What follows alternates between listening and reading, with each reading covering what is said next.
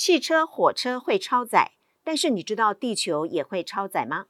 根据生态资料统计，到今年八月二号，人类已经耗尽了今年度地球所能够生产的所有资源。接下来的每一天，你我都在透支地球。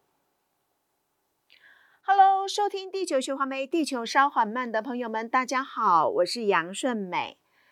今年七月啊，真是一个很特殊的月份哦。从非洲到南极洲，也就是全球啦哈，地球七大洲同时经历了很不寻常的极端天气事件啊。在七月的第一周，第一周。地球就经历了有记录以来最热的一周，也就是整个的平均温度超过了十七度。那你想说十七度不是很多嘛？哈，但是这十七度还包括那种极地地区哦，应该是零度或零度以下，这整个平均起来的哦，所以它其实百年来呀第一次超过了哦。那一整个月呢，七月一整个月，许多国家都在应对极端高温。如果你有看新闻的话哦，美国总统呢气候问题的特使啊，John Kerry 呢，他七月十六号抵达中国哦，那要去谈这个气候合作的相关的事情嘛哈。结果那一天呢，新疆测得了摄氏五十二点二度，他呢创新了这个中国高温的记录哦。那在其他地区，在欧洲哦，法国、西班牙、波兰和希腊在内的南欧跟东欧哦，气温飙升哦。这其中呢，希腊大家很多很多人喜欢去希腊玩哦，觉得这个啊蓝蓝的天、白色的屋子，这实在真是太美，怎么拍怎么好看哦。但是呢，今年七月呢，希腊野火延烧，这几个观光小岛的遭殃，还紧急撤离了数万名的观光客哦。那这野火呢，还一度烧向了这个奥运遗迹哦，情势非常非常的紧急。那。除了这个欧洲之外呢，南极洲哦，过去我们想南极洲是相对稳定的哦，不不不，南极洲的海冰呢，在异常炎热的冬季中呢，它处于创纪录的低标，也就是说呢，南极洲的海冰的量哦是创纪录的少。那非洲呢，有经历有史以来最热的夜晚。就晚上很热，我们过去大家可能有经验，或是有看到一些报道，在那个非洲沙漠地区啊，就是白天很热嘛，晚上很冷，那温度相差很大的，所以非洲地区有这个谚语，就是朝穿皮袄，午穿纱，就是早晚你要穿着这个厚重的皮袄，到了周五你可能要穿着这个薄的哦，这个衣服。好，那么其他地区呢，不是没事哦，哈，其他地区有这个很严重的洪水啊，比方说像印度有一百多人在洪水中丧生，那我们附近的这个韩国呢，也至少有十多人哦，在这个洪水中哦失去了性命哦。然后呢，最糟糕的是，最惨的是，你以为这是呃今年的这个突发事件吗？今年才有的事件吗？No no no，有一个新的组织叫 World Weather Attribution Service 啊，这个呢是一个专门研究气候变化对极端天气影响的一个呃科学家们组成的一个全球的网络。他们呢就看这个啊七月发生的这个事件，他们说不再罕见啊，也就是说以后呢会经常发生。这样听起来是不是很很挫折、很无奈？因为觉得这个气候事件都是那种巨大的事件，人力实在的无法回天哦。可是呢，我们活在这儿，我们总是还要抱点希望。我们还是觉得，哎，往前看有没有什么我们可以做的？所以，我们今天从另外一个角度来思考。那呃，很多人呢可能知道地球日啊，听我们节目的朋友们也听过这个世界环境日。那今天我要跟大家介绍，就是所谓的啊地球超载日。这个地球超载日呢，又称为生态负债日哦，就其实就是负数哦哈。它表示在这一天呢，人类的资源消耗超过了地球这个年度再生这些资源的能力。超载呢，表示人类人口的需求超过地球上再生生物资源的可持续的这个水准哦。那从经济的角度来看呢，每年的地球超载日呢，表示地球的本年度的再生预算在这一天耗尽了，人类进入的环境赤字支出哦。那它的计算方式其实是很简单的，因为地球超载日计算方法就是把世界生物承载力哈，这本年度地球呃这个产生的自然资源的量来除以世界生态足迹，也就是当年人类对地球自然资源的消耗哦，就是其实也就是一种碳足迹了啊，再乘以三百六十五啊，那就是一年当中的天数。算下来看是多少数字来对三百六十五天，就知道说我们到哪一天全用完了啊、那这个网络呢，这个是呃地球超载日这个网络呢，它其实有个统计，是从一九七零年开始啊的这个资料统计到啊今年。那当然。有一些数据呢，它是呃，比方说在呃今年之前的，就二零二二年的这个，它会按照实际的排放数量哈，那在每年都会调整一下哦，因为当年度就是表定嘛，预估啊，预估会怎么样啊？那今年是什么时候呢？二零二三年的地球超载日什么时候？哎，就是我们在一开头讲到的八月二号，就是表定哦哈，表定表示说，其实我们还有希望嘛，我们还希望做一些挽救的。可是我们来分析一下。就从一九七一年的资料到今年来看，这中间有多大的变化？我帮大家整理了一下哦。这个呃，一九七一年开始有这个呃做地球超载日这个记资料来统计的时候呢，当年啊，一九七一年的超载日是在十二月二十五，在一九八七年相差十六年的时候呢，超载日变成十月三十号。也就是说，在十六年当中，我们的超载日啊减少了两个月，这是很快速的哦。好，那那那你以为这最快速了吗？并没有。我们来看一下这个数字，有时候是很惊人的。在一九九九年，离离我们现在近一点了。一九九九年那时候的啊、世界超载日呢是九月二十六号，那跟我们一九八七年的时候已经有。差了将近一个月了嘛，哈，又少了一个月了哦，又少了一个月。那这里头花的是几年的时间呢？花了是这个呃，一九九九减一九八七嘛，哈，就差了这个呃十二年的时间啊，哦，少了一个月。但是，一九九九年到两千零五年，这中间有六年哦，这六年又少了一个月。也就是说，一九九九年到两千零五年这里头，人类的碳足迹其实增加很快的，所以很快速的又少了哦一个月哦。那已经提早到八月了哈，虽然是八月二十七号哈，两千零五年的地球超载日是八月二十七号哦，就呃已经很近了。但是呢，呃，离我们现在二零二三年哈，二零二三年就今年表定的哈是八月二号一个月，这中间差了十八年，也就是说。在两千零五年之后呢，这个速度呢似乎就缓慢下来了，就是碳足迹的增加了，这个东西就缓慢下来了啊、所以呃，人们有没有意识？好、哦，那因为意识有没有行动？哦，其实是会有改变的哈、那我们来看一下哦，这个全球的这些环保意识是一个怎么样的一个发迹的哦？大家知道呃，世界地球日。那第一届的世界地球日的活动呢，是在一九七零年的四月二十二号。那它这个我们之前在节目中曾经说过，它是一个民间自主的一些活动哦，民间的一些环保团体啊，或者重视环境的一些团体啊发起的。那当然，这个的起源是韩战啊，是对不起，是越战啊。一九七二年六月五号呢，在瑞典首都啊斯德哥尔摩召开第一呃世界第一场联合国人类环境会议，这是联合国第一次把环境议题。正式的纳入联合国讨论的项目哦，所以一九七三年呢，联合国就把六月五号定为世界环境日。那这是一个环保意识的抬头。可是呢，一直到一九八八年，哦，这中间又隔了呃十十五六年了哈，十五六年，小孩都长大了哈，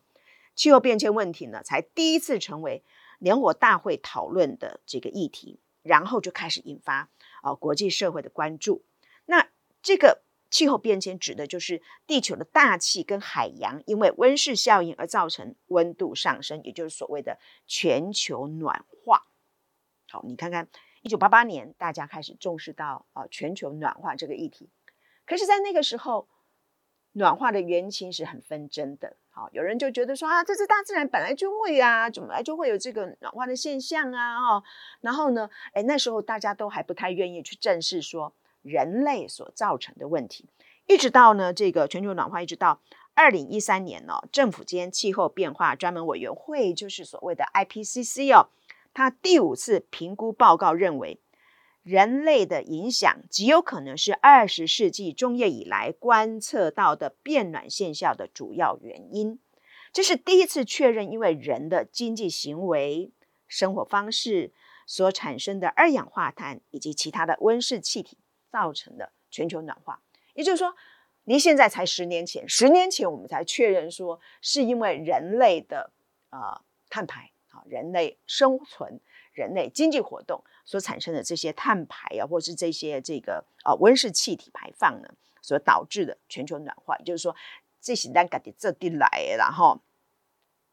那我们刚刚提到温室气体哦，可能为什么我们一般来就讲碳排呢？那这温室气体呢，是地球呃大气层内吸收热能，导致全球温度升高的气体，它当然就不是只有一种啦。可是里面呢，有百分之八十一是二氧化碳。所以为什么我们会简化成碳排？因为二氧化碳量最大。可是呢，其中还有哦百分之十的啊、甲烷哈、哦，还有七趴的一氧化二氮哦。那这个甲烷呢是第二大的温室气体，在大气中快速增加，并造成空气污染哦。全球超过百分之六十的甲烷的排放量呢是来自于人为的活动哦，主要来源是农业，农业占了百分之四十二。拿化石燃料的营运啊，在百分之三十六，还有废弃物百分之十八哦。那这个这个大家讲的是农业呀、啊，然后农业里头会有什么呢？我想大家平时可能会知道，就是说那牛会排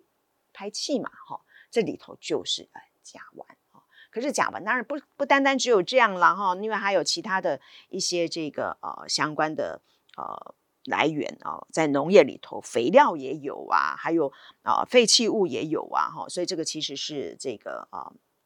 蛮蛮多元的，但是呢不是不能处理的。好，那我们看刚刚谈这个啊生物足迹啊，人类的足迹哈，然后谈这个呃地球的资源，谈这个地球超载，又刚刚提的这些东西，这个意义在哪里？这个地球超载日是一个来吓我们说我们都在透支地球了，我们这个。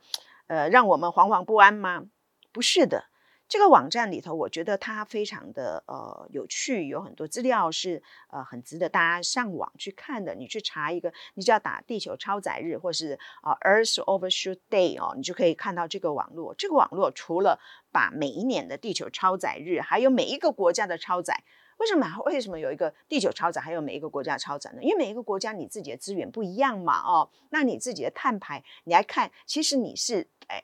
有的就更早用了，比我比我们这个八月二号全球的可能还更早哦，哦，那我刚刚讲说，这个网站里头有一点我觉得非常棒的，就是它告诉我们，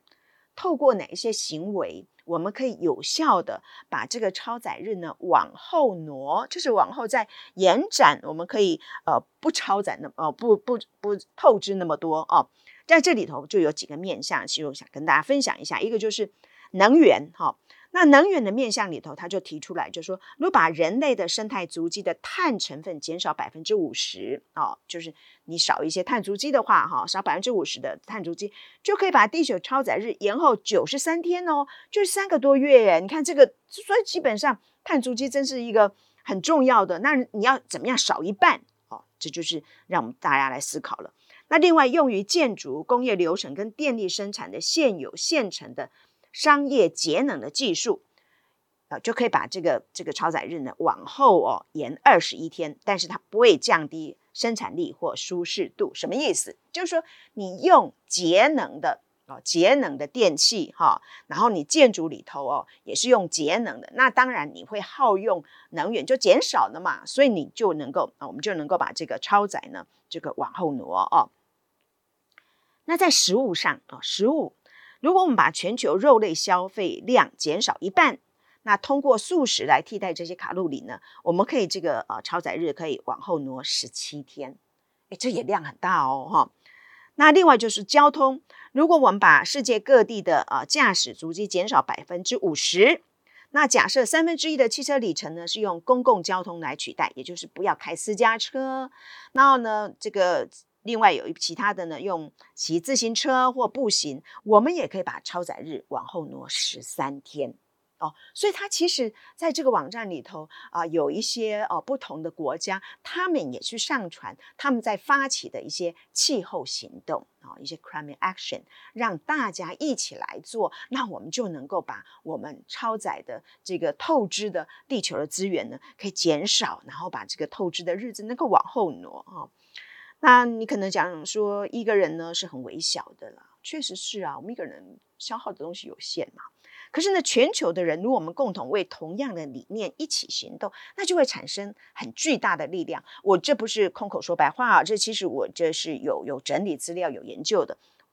大家认为，到目前为止，科学界认为说，这个臭氧层的修复呢，就是呃一次人类啊，地球人类哦共同合作的结果。怎么说呢？在一九七四年，科学家啊，这个 Mario Molina 啊，这个我有在啊 Cup 二十七的这个会议所碰到这位老先生哦，他跟他的这个同事呢，叫做呃舍伍德罗兰德，他们在一九七四年就发表了一篇论文，从理论上去阐述了这个氯氯氟氢哦，可能破坏地球平流层的臭氧，这是第一次提出来说这种化合物呢。呃，会影响的这个呃大气层里头臭氧层哦，所以会产生臭氧层薄化，薄化之后呢，它就可能有漏洞这样的情况哦。那这种化合物呢，是用于气溶胶跟冷却设备。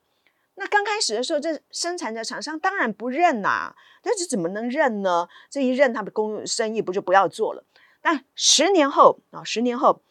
到了一九八四年的时候啊，这个时候这个南极洲哦。哈雷湾的研究站上空呢，这个臭氧层厚度啊就减少了三分之一。也就是说，因为大家没有没有行动嘛，所以呢，在这十年当中，那个臭氧层这个这个呃稀薄哈，或者是出现漏洞的情况就更严重了。那这个时候就有研究人员在确认，又发表论文说，确实是跟这个啊氯氯氟氰化合物有关的。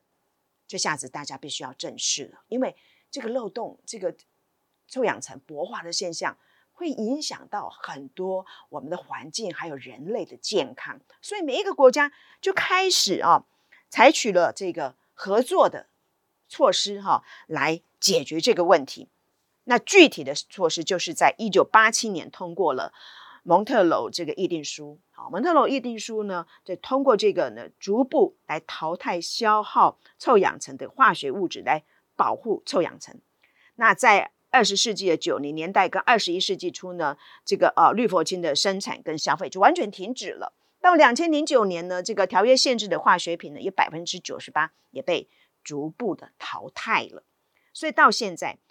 臭氧层的空洞还存在。它每年春天在南极洲上空形成，夏天呢，当来自低纬度地区的平流层空气混进来的时候，它就再次密合啊。到第二年的春天呢，循环再一次开始。可是呢，这有证据表明它正在或多或少的恢复哦。科学家评估呢，有希望哦，臭氧层有希望在本世纪中叶左右恢复到一九八零年以前的这种状态。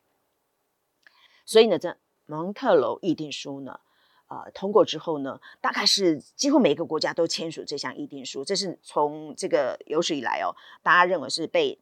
普遍呃批准最多的条约，也是。国际哦，环境合作的一个胜利的一个象征哦。那我们刚刚提到呢，一九七四年发表这个臭氧层黑洞原因的这个 Mario Molina 跟他的伙伴呢，在一九九五年呢，也因为他一九七四年这篇论文获得了诺贝尔化学奖，就是在他论文发表二十一年之后才得到的。哎真是要活得久才能得奖啊！你要是活得不够久，还真是没希望。本周的气候行动呢，邀请大家减少肉食。至少呢，减少食用会排放甲烷气体的动物肉，例如牛肉。谢谢您收听这一集的《地球循环杯》，地球稍缓慢，欢迎订阅并分享，我们下一集见。